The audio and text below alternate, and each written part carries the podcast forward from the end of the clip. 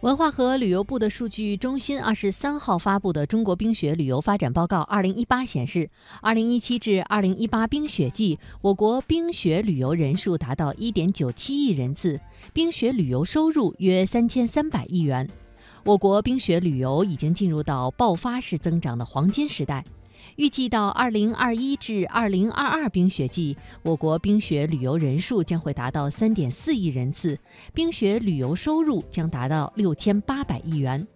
而与此同时，冰雪旅游产业投资持续升温。根据综合评价，长白山保护开发区、北京延庆区、河北张家口崇礼区等成为二零一八年我国冰雪旅游具有投资潜力的热门地区。